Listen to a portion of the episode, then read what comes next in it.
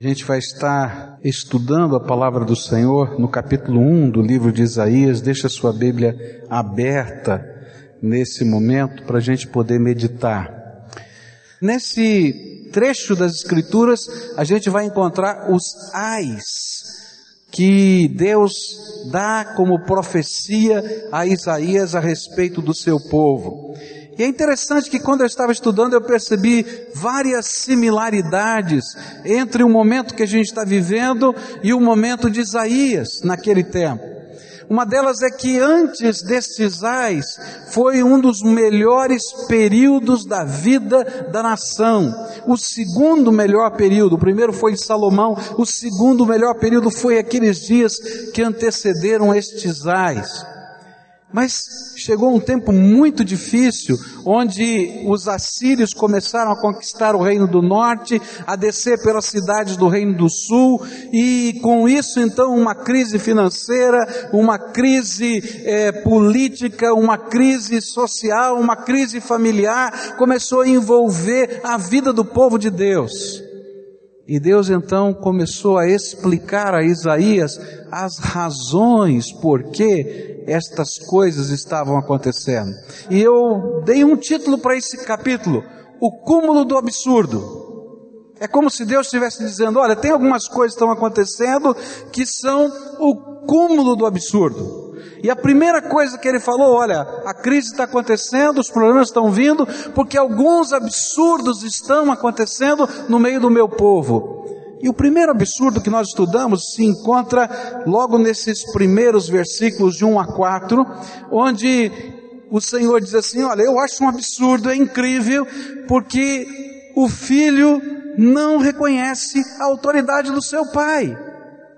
E ele naturalmente estava falando do seu relacionamento de Deus com o povo de Israel e Judá. Quão verdadeira era esta questão nos nossos dias, quando a autoridade de Deus, a autoridade do Pai, a autoridade no contexto de família tem se desvanecido. O segundo absurdo que vai aparecer no texto de Isaías capítulo 1 está nos versículos 5 e 6 onde a Bíblia diz assim: Por que haveriam de continuar a ser castigados? Por que insistem na revolta? A cabeça toda está ferida, todo o coração está sofrendo, da sola do pé ao alto da cabeça não há nada são, somente machucados, vergões e ferimentos abertos que não foram limpos, nem enfaixados e nem tratados com azeite. Querido Senhor, ajuda-nos a compreender a tua palavra e ajuda-nos a entender que esta palavra não tem um sentido apenas para os homens e mulheres do tempo de Isaías, mas que a tua palavra é viva e eficaz e tem algo para a minha vida e para a vida dos meus irmãos aqui. É aquilo que oramos em teu nome. Amém. O segundo absurdo que Isaías está retratando aqui nesses versículos é uma coisa muito simples. Ele diz assim: é como se Deus estivesse conversando com o profeta e dizendo assim: Olha, Isaías, olha o absurdo. Para mim é um absurdo um doente que não se deixa tratar. É um absurdo. Alguém que está sofrendo, está doendo e não se deixa tratar. E a figura aqui que está sendo descrita é de alguém que está cheio de feridas, da cabeça até os pés. E alguém se aproxima com a intenção de limpar as feridas, de tratar as chagas. Mas esse alguém, ainda que em profundo sofrimento, não se deixa tratar.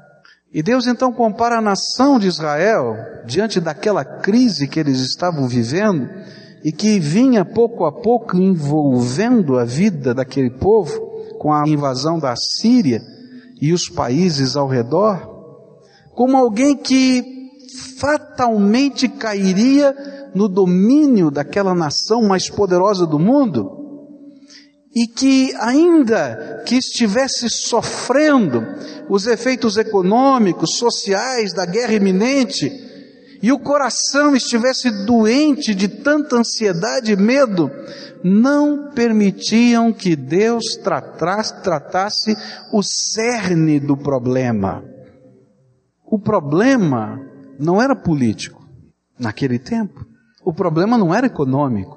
O problema não era meramente social. Era o problema daquilo que estava acontecendo na vida e no coração daquelas pessoas. Nós lemos aquele texto de Anne Grant numa entrevista dada na televisão quando perguntaram a ela por que que Deus teria permitido que 11 de setembro acontecesse aquela tragédia toda nos Estados Unidos e onde Deus estava numa hora como estas. E a resposta dela, o resumo de tudo que ela falou foi muito simples. Deus estava aonde nós o colocamos em nossas vidas. Quando a nossa nação, o nosso povo, a nossa sociedade diz, Deus, fica de fora que eu vou me virar do meu jeito, Deus ficou de fora e as coisas vão acontecendo no nosso dia a dia. E o que a palavra de Deus está tentando nos dizer é que o cerne da doença não estava meramente na ferida exterior, mas em algo que precisava ser tratado pelo Espírito de Deus e pelo poder de Deus, porque o problema que havia naquela nação, Judá e Israel, era a revolta, a independência que eles tinham decretado do Senhor. Eles não deixavam Deus ser Deus de suas vidas. E isto era mais do que religião. Era viver a vida segundo os valores, princípios e conselhos do Todo-Poderoso. E isto era mais do que crença. Era um compromisso de fidelidade com o Todo-Poderoso, uma dependência total um arrependimento que os levasse a confessar os seus pecados, mas a dar meia volta e abandoná-los. Essa semana eu estava vendo uma reportagem e achei interessante esse, é, o que foi ali noticiado. Falava sobre o fumo. E de repente apresentaram algumas crianças que estavam com vários problemas respiratórios, e uma delas tinha problema de desenvolvimento, crescimento, tinha dificuldade para respirar, fez todos os exames, aí o médico descobriu uma coisa interessante. Descobriu tanta nicotina no sangue da criança que ficou preocupado. E falou, mãe, o que é está acontecendo? Seu filho é um viciado, e o problema dele está aqui. Ele disse, não, mas ele não fuma, quem fuma sou eu, há 30 anos. E aí o repórter disse, e agora? Ela disse, bom, agora eu vou ter que parar de fumar, né? Então, gente, a gente fica pensando como às vezes a gente não olha o cerne do problema. Eu estou doido para que tenha um remedinho que possa dar na boca do meu filho para eu continuar vivendo do mesmo jeitinho que eu estava vivendo e não tratar a verdadeira causa das coisas que estão fazendo o problema surgir. E Deus está dizendo, olha, isso aqui é o cúmulo do absurdo. Porque tem doente que não quer ser tratado. Deus muitas vezes vê o desespero do povo dele, das pessoas. Deus muitas vezes ouve o nosso pedido de socorro. E quando ele vem com o remédio que nos cura, que nos transforma, que nos dá uma nova vida, uma nova percepção de valores. Nós fugimos de Deus para continuar chorando as nossas dores e as nossas enfermidades nos cantinhos da nossa vida. Quantas vezes você não é o doente que não se deixa tratar? Que tipo de cura você precisa? Às vezes nós somos muito parecidos com a cidade de Jerusalém que teve o privilégio de receber Jesus em suas ruas, mas que no final do seu ministério, esse mesmo Jesus que caminhou pelas suas ruas, que fez milagres, que tantas coisas maravilhosas aconteceram, chorou diante da cidade. E eu queria que vocês lembrassem as palavras do Senhor Jesus. Jesus disse assim, em Lucas 19, Quando ia chegando, vendo a cidade, chorou e dizia: Ah, se conheceras por ti mesma, ainda hoje, o que é devido à paz, mas isso está agora oculto aos teus olhos. Pois sobre ti virão dias em que os teus inimigos te cercarão de trincheiras e por todos os lados te apertarão o cerco e te arrasarão, e aos teus filhos dentro de ti, e não deixarão em ti pedra sobre pedra, porque não reconheceste a oportunidade da tua visitação.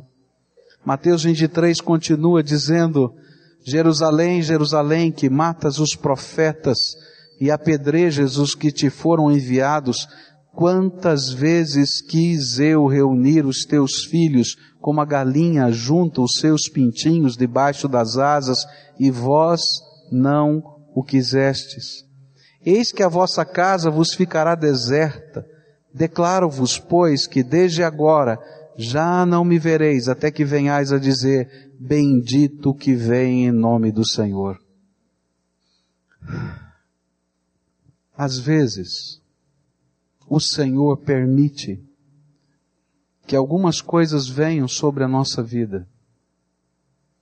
Eu não quero dizer que todo problema, que toda enfermidade, que toda dificuldade seja só isso. Mas eu quero dizer que em alguns momentos Deus permite que determinados problemas venham sobre a nossa vida. Porque esta seria a única maneira pela qual Ele poderia tratar as feridas da nossa alma. Eu tenho aprendido ao longo da, do meu ministério que quando nós elegemos pequenos deuses na nossa vida, deuses que assumem o papel do Senhor no nosso coração, em termos de confiança, esperança, alegria, certeza, devoção, Deus tem que mostrar-nos que esses deuses não são deuses. E que se a gente coloca confiança neles, a gente se machuca. E algumas das feridas que nós vamos carregando na vida são justamente aqueles momentos pelos quais Deus diz assim, filho, toma cuidado, porque se você continuar nesse rumo, aquilo que vai acontecer é desgraça. E a gente diz, não, Senhor, pode deixar, eu sei o que eu estou fazendo. Eu conheço a minha vida. Eu sou forte, sou capaz. E o Senhor vai dizendo, filho, toma cuidado. Porque você está invertendo os valores da tua vida. E de repente a gente dá uma trombada com a vida. E chega todo arrebentadinho. Raladinho, sabe? Quando vem todo raladinho, assim, machucado. E Deus diz assim, filho, Vou tratar as tuas feridas, mas não vai adiantar nada tratar as tuas feridas se você continuar nesse mesmo caminho. E aí a pessoa olha para ele e diz assim: não sabe qual coisa, Deus? Eu estou quase bom. Ó, eu caí, mas ainda dá para o gasto. E sabe, Deus, na sua misericórdia, algumas vezes Ele trata as nossas feridas. E a gente volta para o mesmo lugar para as mesmas coisas, para o mesmo caminho. Aí chega um dia que Deus diz assim: agora não. Agora só quando você deixar esse caminho, eu vou tratar as suas feridas. E sabe o que é pior? É que alguns não deixam o caminho mesmo com todas as feridas da cabeça até os pés. Eu tenho assistido gente perdendo a família assim. A gente chega e o Senhor vai, vai lá e trabalha o coração, diz, marido, cuida da tua esposa. Esposa, cuida do teu marido. Pais, onde estão os teus filhos? Não adianta chorar depois. E aí a gente leva umas raladas. Deu uma escorregada aqui, uma machucada lá, e o Senhor diz, filho, presta atenção nos valores da tua vida. Aí a gente se arrebenta. E a gente pergunta, Deus, onde é que o Senhor estava? No mesmo lugar que você me deixou, filho.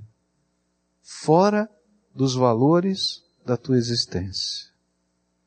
Mas sabe, se você voltar para mim, deixar esses caminhos eu ainda sou o Deus capaz de tratar as feridas que estão da cabeça até os pés e lhe dá uma nova vida. E sabe o que é que entristece a Deus? E que Deus olha para esse povo e diz: é o cúmulo do absurdo.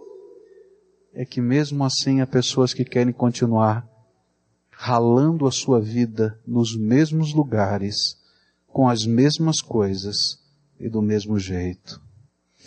Sabe, muitas delas são pessoas que vêm ao templo. Muitas destas pessoas fazem orações, semana de jejum, mas não entenderam que não existe um remedinho para tirar a nicotina do corpo. Como aquela mãe que estava lá esperando que o médico desse um remedinho para tirar a nicotina do corpo. O que ela precisava era parar de fumar. E é isso que nós precisamos entender na nossa vida. Deus precisa tratar o cerne do problema do nosso coração, da nossa sociedade, da nossa família. Isso envolve transformação.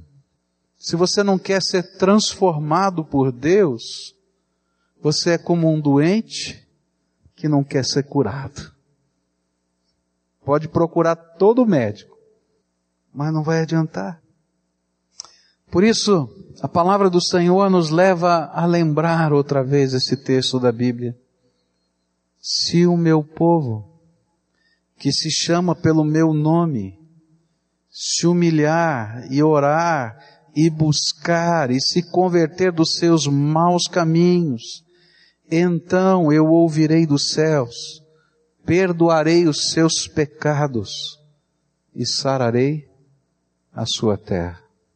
Será que você não é aquele doente que não se deixa tratar?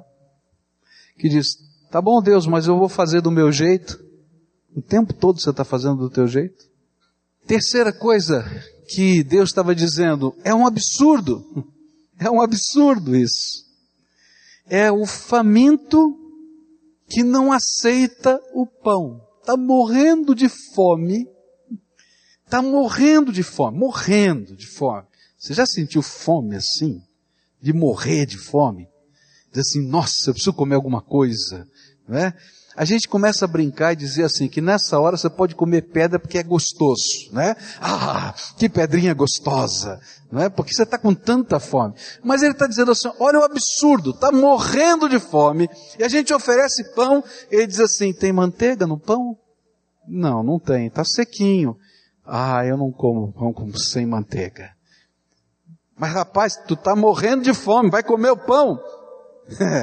não, se não tem manteiga, não. Ou então ele diz assim, é, é pão de banha ou pão de água? Ah, não, se não for pão de banha eu não gosto. Gente, e aí Deus está dizendo, olha só, isso é o cúmulo do absurdo, versículos 7, 8 e 9, a Bíblia diz assim, a terra de vocês está devastada, suas cidades foram destruídas a fogo. Os seus campos estão sendo tomados por estrangeiros diante de vocês e devastados como a ruína que eles costumam causar. Só restou a cidade de Sião como tenda numa vinha, como abrigo numa plantação de melões, como uma cidade sitiada. E se o Senhor dos exércitos não tivesse poupado alguns de nós, já estaríamos como Sodoma e semelhantes a Gomorra. A figura que está sendo colocada aqui é de uma grande dificuldade econômica e social que estava naquela região. Os exércitos da Síria estavam devastando a região. Naquele tempo, para a gente fugir de uma batalha, as pessoas abandonavam os campos, as fazendas, a maioria das pessoas viviam nos campos e nas fazendas e corriam para as cidades. Por quê? Porque as cidades tinham muros. E os muros representavam segurança e defesa. Normalmente, quando eles corriam para as cidades, eles tentavam levar o máximo de comida que pudessem levar, porque naquelas cidades não tinha casa para eles. Eles ficavam no meio das ruas, eles acampavam no meio da rua, apenas para poder ter a proteção dos muros. E lá de cima dos muros eles podiam ver os exércitos entrando na fazenda deles. E aí entrava a cavalaria, entrava a infantaria, e toda a plantação e todo o trabalho daqueles homens estava sendo pisoteado pelos exércitos. A casa dele, eles botavam fogo. E ele estava aqui atrás do muro dizendo: Olha a minha casa. Acabou tudo. E a única coisa que eles tinham era a roupa do corpo e um pouquinho de comida que eles conseguiram salvar de lá. E quem sabe algum dinheiro que eles levaram. E aí começava um problema, porque quem abastecia essas cidades eram estas pequenas fazendas ou sítios ou chacras que estavam ao redor. Mas como o inimigo estava lá e eles estavam destruindo tudo, a comida não chegava. E aí começava a subir o preço de tudo. E o pouquinho que eles tinham, no acampamento da rua, se foi. Você pode imaginar essa situação? Em 1992 eu estive na Índia. Visitei dois países, Bangladesh e Índia. E naquela época aconteceu uma convulsão social naquele país. Houve uma, uma, uma luta entre muçulmanos e hindus. Havia um determinado lugar onde havia uma mesquita muçulmana que era um terreno sagrado hindu, que há 50 anos os hindus solicitavam ao governo que devolvessem o seu terreno sagrado, e para não ter uma confusão maior, porque eram 140 milhões de muçulmanos na Índia, ainda que fossem muito mais os indianos, naquela época 600 milhões, mas era uma população muito grande. Então o governo não atendia o pedido e eles fizeram uma passeata. E naquela passeata alguém disse quebra. Você pode imaginar, alguns milhões de pessoas, não levou dez minutos a mesquita estava no chão. E aí uma convulsão social aconteceu em todo aquele país os muçulmanos saíram e começaram a destruir propriedades, a virar carros, e o governo decretou estado de, de emergência, estado de segurança, melhor dizendo. E a gente ouvia no rádio, olha, você não saia na rua, porque o exército tem ordem de atirar em todo mundo que estiver na rua. E nessa ocasião eu tinha acabado de atravessar a pé a fronteira entre Bangladesh e Índia. E estava num lugarejo, uma cidadezinha que ninguém falava inglês, só falava o Bengali, a, a língua daquela região. Graças a Deus que tinha uma pessoa que falava Bengali com a gente. E nós ficamos numa hospedaria. Não sei se você conhece uma hospedaria na Índia. A hospedaria na Índia é uma coisa bem interessante né? É um galpão assim, uma casa, um negócio assim, cada um traz a sua esteira, tá? Joga a esteira no chão e vai dormindo, né? Banheiro coletivo, tá? E ali é a hospedaria. E nós tivemos o privilégio de ficar num quarto que era do dono da hospedaria. Ele viu que era estrangeiro e falou, vou ganhar dinheiro agora, né? E enfiou a faca. E ele disse assim, olha, aqui a hospedagem é assim eu garanto a comida para vocês. Então no primeiro dia ele serviu a comida, um prato de arroz, né? Vocês não conhecem o arroz indiano. Arroz indiano eles fazem que nem macarrão. Jogam na água, depois colhem, sacodem e jogam no prato, né? É assim, não tem nada, sal, nem nada. Bom, aí vai. E eles abrem um buraquinho no meio dessa montanha de arroz, jogam um molho ardido, cheio de pimenta, no meio daquilo e ele colocou um ovo cozido. E esse era o almoço. Aí chegou o jantar. Aí na hora do jantar chegou aquela montanha de arroz, o buraquinho no meio, o molho e o ovo já não tinha, não tinha mais. Daí no dia seguinte ele chegou lá no quarto e disse assim, olha, não tem mais comida. Eu não posso servir nem arroz, nem ovo, nem molho. Acabou. Né? Não tem mais nada. Nós ficamos uma semana naquele lugar. Por quê? Porque o governo tinha mandado o trem parar e o trem não saía mais daquela cidade, um lugarejo. Todo mundo que estava no trem estava dentro daquela hospedaria. E aí eu comecei a sair escondido para conseguir comida. Uma semana. Eu via uma portazinha meia aberta ali, eu entrava. É, eu naquele tempo era um pouquinho mais forte do que eu sou, assim, um pouco mais avantajado. Os indianos tomavam um susto danado, né? Porque entrava aquela coisa assim, né? E eles assim, ninguém falava inglês, gente, ninguém. E era só na mímica, eu quero comprar, quero vender, quero fazer. Gente, um pouquinho de leite custava uma fortuna. Deus está dizendo o seguinte, olha, tudo aquilo em que vocês confiavam está ruindo. Vocês confiavam na sua propriedade? Ela está lá, mas são os inimigos que estão lá. Você confiava na tua habilidade de trabalho, de fazer a terra produzir? Não adianta, o inimigo está lá. Você confiava na segurança das muralhas da cidade? As muralhas estão aí, mas o inimigo está do lado de fora esperando você morrer de fome para poder entrar. E sabe o que é triste?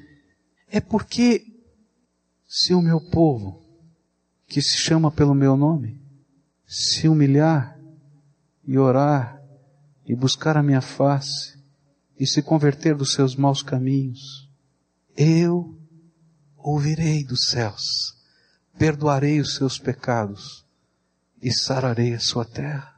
Mas o povo estava esperando que a solução viesse do Egito, que o povo estava esperando era que a solução viesse da Babilônia. O que o povo estava esperando era o pacote militar que ia sair. Saiu ou não saiu? Mas eles não tinham entendido que o problema não era só esse. Eles eram como aquele que está morrendo de fome e não quer o pão que Deus está oferecendo para a sua vida. Só sobrou a cidade de Jerusalém o último reduto. E aí, na ironia de Deus, Deus está dizendo assim, gente, pela minha misericórdia ainda sobrou a cidade de Jerusalém. E na linguagem profética, ele está dizendo assim, eu deixei uma pequena tenda no meio da plantação. Você olha em volta, não tem mais nada. Só tem uma tendazinha no meio da plantação. Eu deixei por misericórdia, porque se eu não tivesse tido misericórdia, vocês seriam como a cidade de Sodoma e Gomorra, que foram completamente destruídas. Eu deixei porque vocês são meus filhos. E vocês estão colocando a esperança naquilo que não pode dar esperança. E vocês estão pautando a vida em cima de valores que não são valores, são desvalores. E o que vocês precisam não é de um pacote que venha da Síria, ou melhor, da Babilônia, do Egito contra a Síria. O que vocês precisam é que a minha graça se renove no seu coração, que os meus valores voltem para o seu dia a dia, que a sua visão de vida, de mundo, de compromisso, de caminhada, seja focada na graça do Todo-Poderoso. Eu sou a sua esperança, diz o Senhor. Se você colocar a tua esperança em outras coisas, você vai ser como o faminto que não aceita o pão. Sabe qual era o problema deles? É que eles não acreditavam. Eles não conseguiam entender que os seus pecados estavam gerando tudo isso. É interessante isso, né? Porque a gente nunca enxerga o pecado da gente como problema, sempre o pecado dos outros. E aí a gente não deixa Deus tratar os valores da nossa vida, o nosso coração. Eles não queriam entender que só o Senhor poderia salvá-los. E isso só aconteceria se Deus fosse o rei das suas vidas. Há muitas pessoas que estão sendo quebradas pela vida e não admitem renderem-se ao Todo-Poderoso. Não aceitam o caminho de Deus, os valores do Senhor, o processo de Deus nas suas vidas. O pão da graça de Deus está na mão dele. Jesus disse: Eu sou o pão da vida. Mas nós estamos esperando que as cebolas do Egito cheguem. E às vezes a gente morre esperando. O que Deus tinha falado para aquele povo através de Isaías é que enquanto há tempo, enquanto tem uma tendazinha no meio da plantação dizimada, ainda é tempo de oportunidade. Aproveita o tempo que Deus está te dando e deixa Ele transformar a tua vida, mexer nos teus valores, consertar do jeito dele, não do teu. Porque se você continuar fazendo tudo do jeito que você está fazendo, vai continuar do mesmo jeito a tua vida. Lembra da palavra de Deus? Se o meu povo, que se chama pelo meu nome, se humilhar e orar e me buscar e se converter dos seus maus caminhos, então eu ouvirei dos céus, perdoarei os seus pecados e sararei a sua terra. Quarto absurdo. O crente que não vive a sua fé. Esse é o quarto absurdo. Dos versículos 10 em diante até o verso 20, olha só o cenário que Deus apresenta. Governantes de Sodoma, hum, ouçam a palavra do Senhor. Vocês, povo de Gomorra, escutem a instrução de nosso Deus. Para que me oferecem tantos sacrifícios? Pergunta o Senhor. Para mim chega de holocaustos de carneiro e da gordura de novilhos gordos. Não tenho nenhum prazer no sangue de novilhos, de cordeiros e de bodes. Quando vocês vêm à minha presença, quem lhes pediu que pusessem os pés em meus átrios? Parem de trazer ofertas inúteis. O incenso de vocês é repugnante para mim. Luas novas, sábados e reuniões não consigo suportar as suas assembleias cheias de iniquidade. Suas festas da lua nova, suas festas fixas, eu as odeio. Tornaram-se um fardo para mim, não as suporto mais. E quando vocês estenderem as mãos em oração, esconderei de vocês os meus olhos. Mesmo que multipliquem as suas orações, não as escutarei. As suas mãos estão cheias de sangue lavem-se, limpem-se, removam suas más obras para longe da minha vista, parem de fazer o mal, aprendam a fazer o bem, busquem a justiça, acabem com a opressão, lutem pelos direitos do órfão, defendam a casa da viúva. Venham, vamos refletir juntos, diz o Senhor. E embora os seus pecados sejam vermelhos como escarlate, eles se tornarão brancos como a neve e embora sejam rubros como a púrpura, como a lã se tornarão. E se vocês estiverem dispostos a obedecer, comerão os melhores frutos desta terra. Mas, se resistirem e se rebelarem, serão devorados pela espada, pois o Senhor é quem fala. Bom, o que está acontecendo? numa situação dessa, o templo de Jerusalém estava cheio, lotadinho. Aquele povo todo que estava na rua acampado foi lá dentro do templo. Senhor, tem misericórdia de nós. O exército lá fora. A minha plantação está acabando. A minha casa foi queimada ontem. O outro dizia, Senhor, a minha casa é a próxima. Tenha misericórdia dela. Não é assim?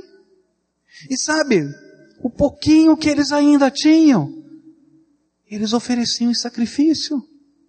E aí Deus diz assim, gente, olha o cúmulo do absurdo. A igreja está cheia, o templo está cheio de crentes que não praticam a sua fé. Porque algumas pessoas imaginam que a gente participar de liturgia de um culto é praticar a fé que praticar a fé, a gente chegar aqui, cantar algumas canções, levantar a mão para o céu, dobrar o joelho, fazer algumas orações. É, agora é semana de jejum, todo mundo está fazendo jejum junto. Não estou dizendo que essas coisas não têm o seu valor, mas praticar a nossa fé é muito mais do que isso, gente. Praticar a nossa fé é fazer aquilo que Jesus ensinou. Se eu estiver em vocês e as minhas palavras estiverem em vós, podem me pedir tudo. A diferença não é o tipo de culto ou a liturgia, é se Jesus pode ser o Senhor da nossa vida e se a palavra dele pode ditar o jeito que eu vivo. E aí Deus diz assim: sabe uma coisa? Fecha o templo. Fecha. Fecha. Quem é que pediu essas coisas? Apesar de toda a crise, eles ainda celebravam todas as festas religiosas. E a religiosidade daquele povo era muito parecida com a nossa religiosidade brasileira, gente. A religiosidade brasileira é marcada pelas festas litúrgicas. O povão brasileiro pratica a sua fé nas festas litúrgicas. E aí você vai ver, por exemplo, a corda do Sírio de Nazaré. E a fé está colocada assim, da seguinte maneira. Se eu conseguir segurar a corda, mesmo que tenha muita gente me apertando, me esmagando, eu estou quase desmaiando, eu não largo da corda. É verdade. Porque eu tenho fé que se eu ficar segurando na corda, eu vou ser abençoado.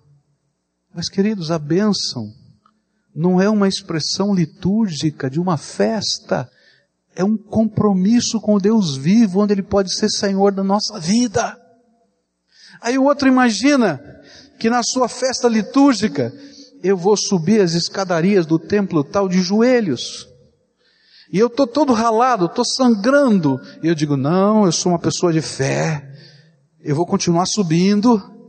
E Deus olha para aquilo e diz assim, filho, não foi isso que eu pedi para você. O que eu quero é ser seu Deus. Quero andar com você todos os dias.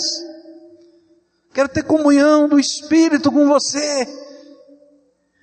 Mas sabe por que, que a gente não quer? Prefere subir uma escadaria ou segurar a corda? Porque ter comunhão com Deus envolve deixar Deus ser Deus na nossa vida, Ele vai mandar na nossa vida, Ele vai transformar a nossa vida, vai mexer nos nossos valores. As festas romeiras da nossa nação. E a festa junina? Ah, eu acho engraçado aquilo.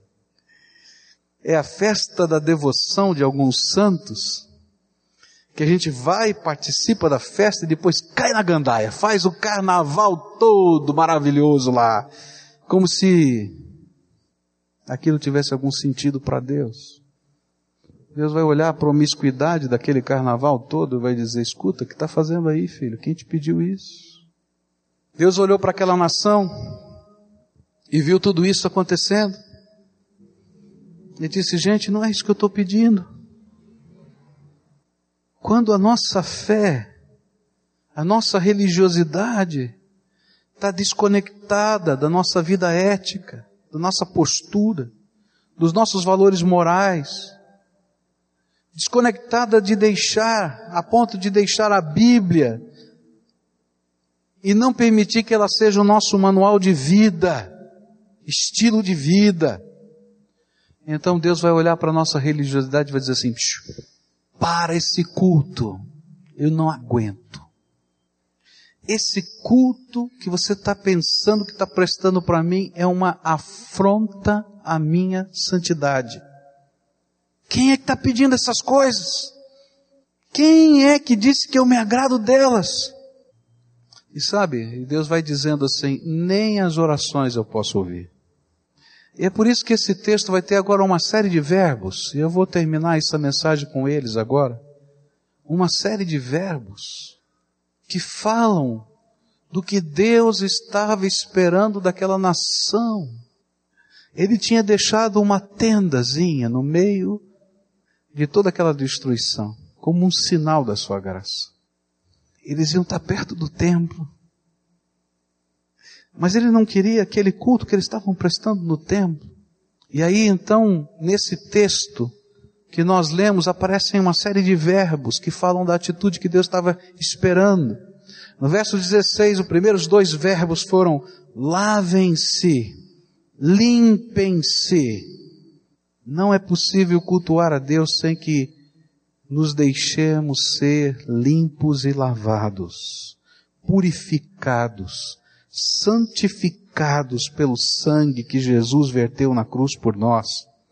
E esta é uma decisão de vida ou morte. Não é uma mera opção de estilo de vida. Hoje nós estamos sendo bombardeados, dizendo que a nossa fé é uma mera opção de estilo de vida, que a nossa sexualidade é uma mera opção de estilo de vida, que o nosso caráter é uma mera opção de estilo de vida. Mas o que a Bíblia está dizendo, não, não acredita nisso, porque a Bíblia está dizendo que isso é uma questão de vida ou de morte. Olha só o que está na Bíblia. Deus dizendo para o povo, verso 18: Venham, vamos refletir juntos, diz o Senhor embora os seus pecados sejam vermelhos como a escarlate, e eles se tornarão brancos como a neve, e embora sejam rubros como púrpura, como a lã se tornarão. E se vocês estiverem dispostos a obedecer, comerão os melhores frutos desta terra. Estavam morrendo de fome. A terra estava destruída. Mas, se resistirem e se rebelarem, serão devorados pela espada, pois é o Senhor quem fala. Queridos, uma fé que transforma não é mera opção de vida, é questão de vida ou morte. Segundo verbo, removam as suas más obras para longe da minha vista. Parem de fazer o mal. E o que Deus estava tentando dizer para aquele povo é que não adianta a limpeza. Somente a limpeza não adianta. É preciso uma mudança de natureza. É preciso sair do meio da sujeira. Parar de viver e praticar o que Deus detesta. Não adianta nada você continuar dentro da fossa e querer tomar um banho lá dentro. Posso te dar todo o sabão que você queira, mas vai continuar sujo.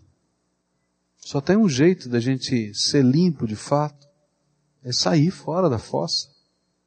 Não adianta chegar no culto, chorar, chegar no culto, Jesus, tu és maravilhoso, e não deixar Jesus transformar a nossa vida pegar aquelas coisas que estão dentro do nosso coração, nosso estilo de vida, nosso jeito de viver, que Deus detesta, que Ele abomina, e não deixar Ele arrancar fora da nossa vida. Não chegar na nossa casa e ter aquelas pequenas ou grandes coisas que Deus está dizendo, filho, isso aqui eu detesto, o que está fazendo aqui? E você não pegar e jogar fora. Não dá. Um arrependimento que não provoca mudança é mero fingimento. Eu vou chamar de lágrima de crocodilo. Crocodilo, quando ele dá aquela bocanhada para comer a sua presa, escorre lágrima. E ele chora pela presa.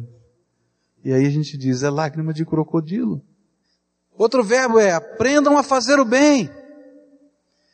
Algumas pessoas imaginam que se retirarem alguns pecados da sua vida, a vida ficará sem sabor. Ah, mas como é que vai ser minha vida? Não vai ter graça nenhuma na minha vida. Vou parar de fazer isso, parar de fazer aquilo. Como é que pode? Mas quando nós aprendemos o sabor das coisas boas que Deus preparou para a nossa vida, descobrimos o que de fato é valioso e tem capacidade de nos acompanhar por toda a eternidade. E aí Deus está dizendo, aprendam o sabor, a delícia das coisas boas que procedem da minha graça. Se sua fé não o leva a viver todos os dias, não somente no dia dos seus cultos, o valor e o sabor do bem, então me desculpe, a sua fé é hipocrisia. Ele termina com este verbo agora. Busquem a justiça. Acabem com a opressão. Lutem pelos direitos do órfão. Defendam a causa da viúva.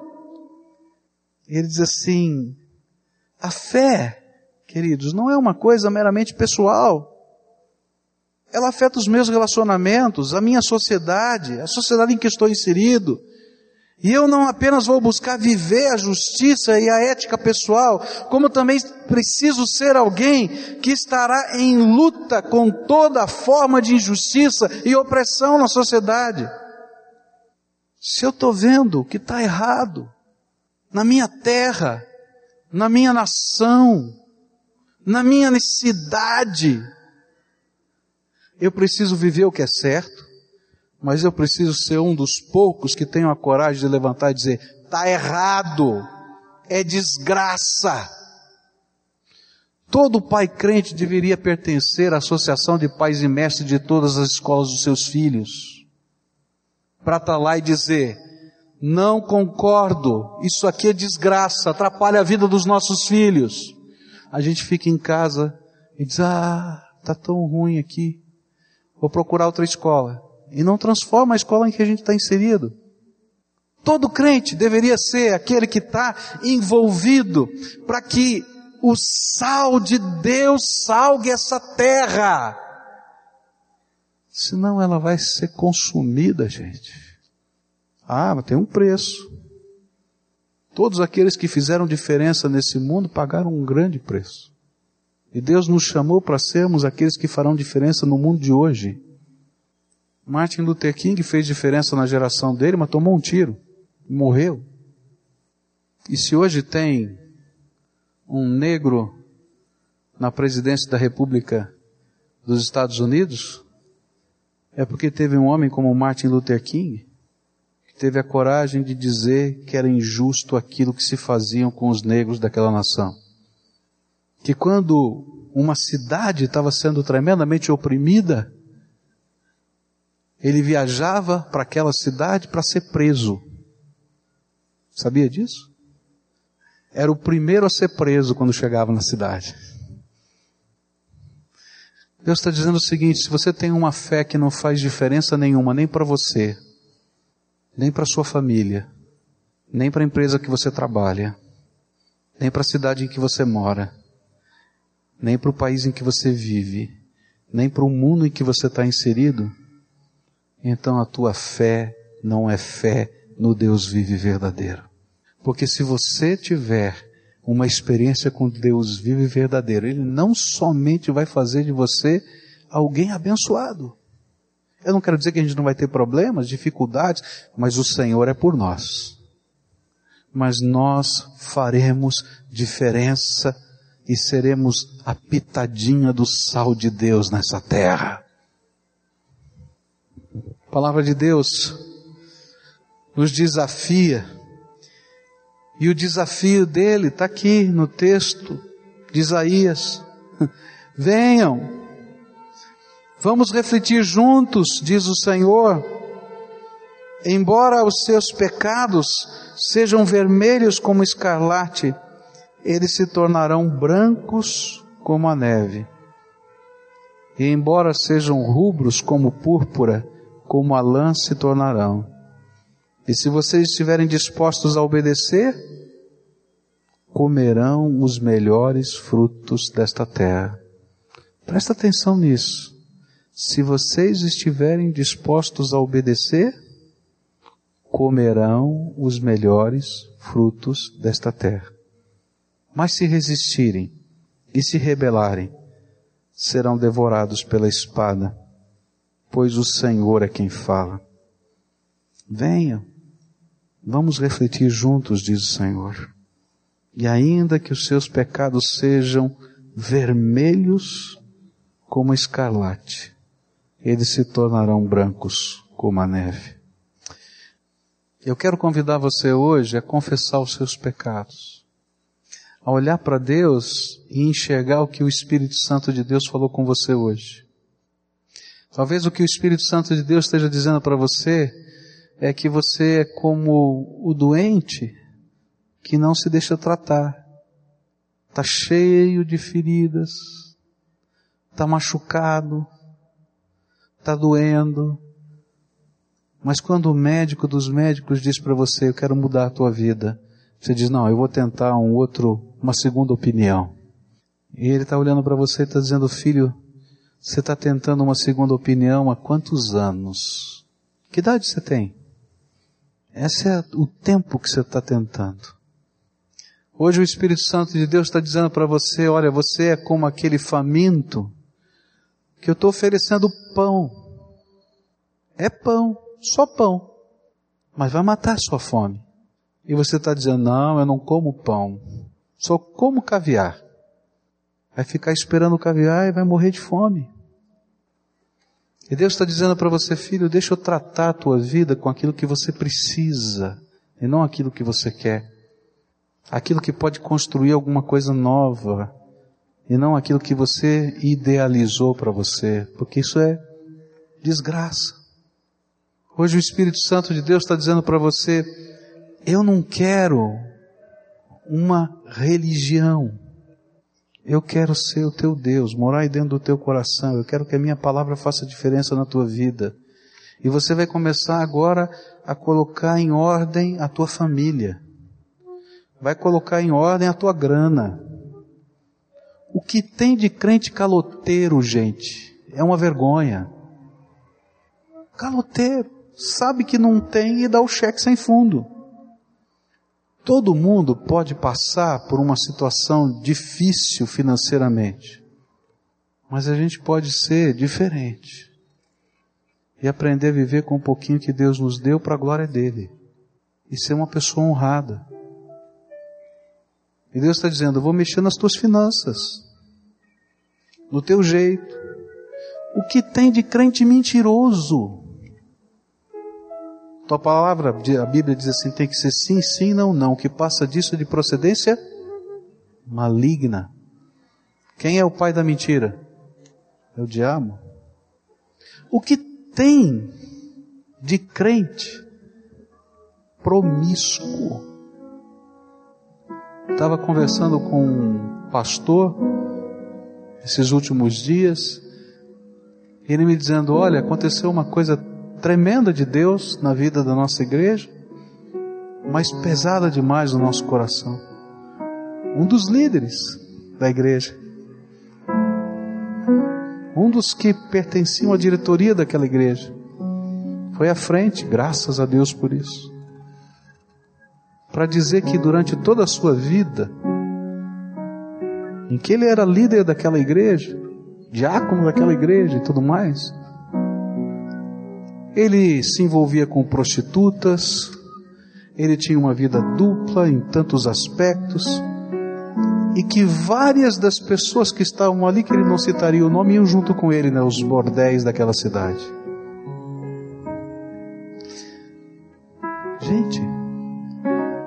Deus olha para uma igreja dessa,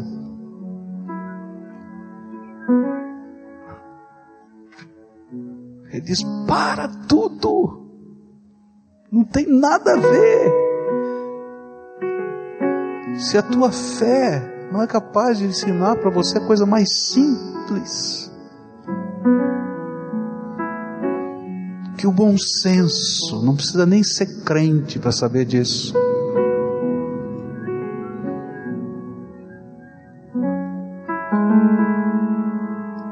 Deus quer um povo comprometido com Ele, que tenha valores do reino dele que faça diferença nessa terra. Que não somente esteja no templo trazendo uma oferta, mas que ele seja a oferta viva no altar de Deus todos os dias. Para essa gente, faz diferença. A Bíblia diz que quando tem um homem sábio na cidade, e essa sabedoria, a sabedoria de Deus na nossa vida, Ele livra toda a cidade do ataque do inimigo. Está lá. Na palavra de Deus. Quando Abraão orou a Deus, pedindo, Senhor, poupa Sodoma e Gomorra, ele disse: Senhor, se tiverem cem homens justos nessa cidade, o Senhor poupa a cidade. E Deus disse: Eu vou poupar a cidade, porque tem cem homens justos. E ele foi como um bom judeu, regateando, e chegou a dez. Mas não tinha dez. Meus irmãos, se nós formos esse povo de Deus, para esse tempo, Deus vai fazer diferença na nossa terra. Mas o que Ele quer não é uma religiosidade assim, ah, Senhor, estou aqui. É gente comprometida com o Senhor, com a Sua palavra. Que a sua vida reflita a glória de Jesus que o seu trabalho reflita a glória de Jesus, que ele se envolva na comunidade em que ele está inserido, inserido para dizer isso aqui está errado, não concordo, é pecado. Vão dizer, tu doido, é, mas são esses doidos que são o sal de Deus numa terra para que ela não seja corrompida e destruída. Está faltando sal nesse mundo, queridos. E a Bíblia diz que está faltando luz nessa terra. E aí Jesus disse: Vocês são o sal da terra e a luz do mundo. Hoje eu quero orar com pessoas que, primeiro, estão ouvindo a voz do Espírito dizendo: limpem-se. Está entendendo? Limpem-se. Vamos botar para fora, colocar no altar de Deus o que é pecado. Mas não leva para fora só Deixa Deus transformar. Ele vai dizer: parem, removam, tirem. Senhor, pode mexer na minha vida. Pode mexer. Pode mexer na minha casa. Vou começar a organizar a minha casa. Vou começar a organizar o meu coração, a minha vida. Se você é alguém em quem o Espírito Santo está falando, olha, quero mudar a tua vida. Quero fazer de você sal da terra, luz do mundo. Gente que não tem apenas uma liturgia, mas que tem um compromisso com o Deus vivo. Gente que faz diferença. Esse é o tempo que Deus vai usar a nossa vida. Vamos orar?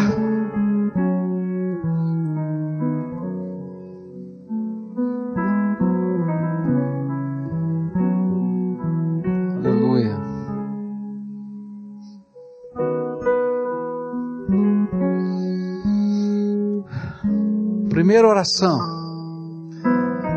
é um pedido de perdão. Pela nossa omissão, pelo nosso pecado, para a gente não levar a sério algumas coisas que Deus já falou na nossa vida, porque não é nada novo que a gente está conversando aqui, Deus está falando coisas antigas. Então, essa oração eu não posso fazer, só você pode fazer. E eu queria pedir que você colocasse nomes nestas questões. Senhor, eu quero te pedir perdão por causa disso. E aí, baixinho, você e Deus, coloca isso diante do Senhor. Eu quero te pedir perdão porque eu tenho assumido tal atitude e não te agrada isso. Eu quero te pedir perdão, Senhor, porque aquele valor da tua palavra eu tenho questionado e tenho tentado achar uma maneira diferente de viver, uma desculpa para mim, mas eu sei, eu sei que a tua palavra é viva, é verdadeira, não dá para ser diferente. Confessa isso ao Senhor, do seu jeito, da sua maneira, com o seu coração, com a sua história. Coloca isso diante de Deus. E agora você vai entregar essas coisas ao Senhor. Senhor, eu não quero apenas que o Senhor me lave. Pode tirar isso aqui da minha vida. Agora toma cuidado, que Ele vai tirar. Ele vai tirar. Porque Ele quer a tua bênção. Então pode dizer, Senhor, eu estou entregando aqui. Pode levar embora. Leva embora, Senhor. Tira daqui. Remove, transforma, faz diferença. E você vai assumir com Deus agora um pacto. Jesus, tu vai ser o Senhor da minha vida. Senhor vai entrar aqui no meu coração e eu quero que a tua palavra seja o norte da minha vida. E eu vou assumir o papel que o Senhor tem para mim na minha casa. Maridos, Deus colocou como sacerdote da sua casa. Cuida do teu sacerdócio. Pais, Deus colocou nas suas mãos a maior joia desse mundo, uma vida que tem uma alma eterna. Cuida dos teus filhos. Eles precisam de vocês, dos valores do reino de Deus. Nós estamos sendo trabalhados para a gente nunca orar com os nossos filhos, para a gente nunca ensinar nada para os nossos filhos. E Deus está dizendo para você: olha, assume o teu papel, sal da terra e luz do mundo, homem de Deus no trabalho, homem de Deus na sociedade, homem de Deus na escola, homem de Deus, mulher de Deus. É isso que você vai dizer, Senhor, eu estou aqui. Vou lutar pela justiça, pela verdade, pela tua palavra.